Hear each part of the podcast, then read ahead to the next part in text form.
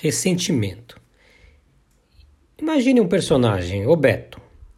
O pai do Beto era um homem de negócios. De verdade, ele falava e respirava negócios. Tudo em sua volta era negócios. Não existia espaço para outro assunto. No entanto, aniversários dos filhos e principalmente os presentes eram sagrados. Nem os negócios atrapalhavam o evento. Quando Beto completou 14 anos, seu pai lhe prometeu dar a bicicleta dos seus sonhos, a Fórmula C da Caloi. Não era para menos, afinal, poucos guris do seu bairro tinham a desejada magrela. Sem dúvida, Beto ficaria popular com a bike. O adolescente passou noites e noites em claro sonhando com o presente. No dia do seu 14º aniversário, Beto e seu pai não se encontraram no café da manhã, como de costume porque o homem de negócios tinha uma reunião longe da cidade. Voltaria tarde. De que maneira ele traria a bicicleta da Zona Sul? Será que viria por encomenda? Ou o presente estava no porta-mala do carro? As dúvidas excitaram o menino, eufórico com a bicicleta. Dez da noite. O dono da casa não havia chegado.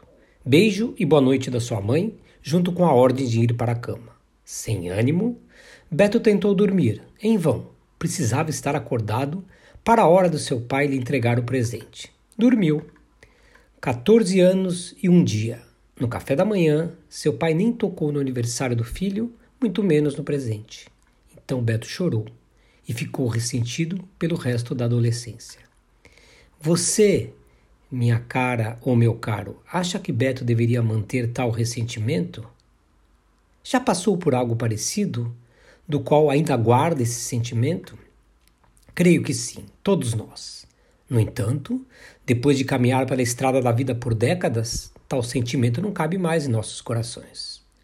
O ressentimento nos faz mal. Ele é fruto da mágoa, da raiva e da decepção. Um sentimento ruim que rumina e embaralha tudo dentro de nós. Nos consome, tira nossa pureza. Não vale a pena ficar ressentido. Se a pessoa que nos causou esse sofrimento fez de propósito, melhor não ter ao nosso lado. E se fez sem querer, por que não perdoar?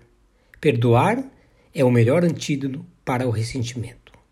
Caso não surja a vontade de perdoar, deixe para lá. Ele se esqueceu, é humano.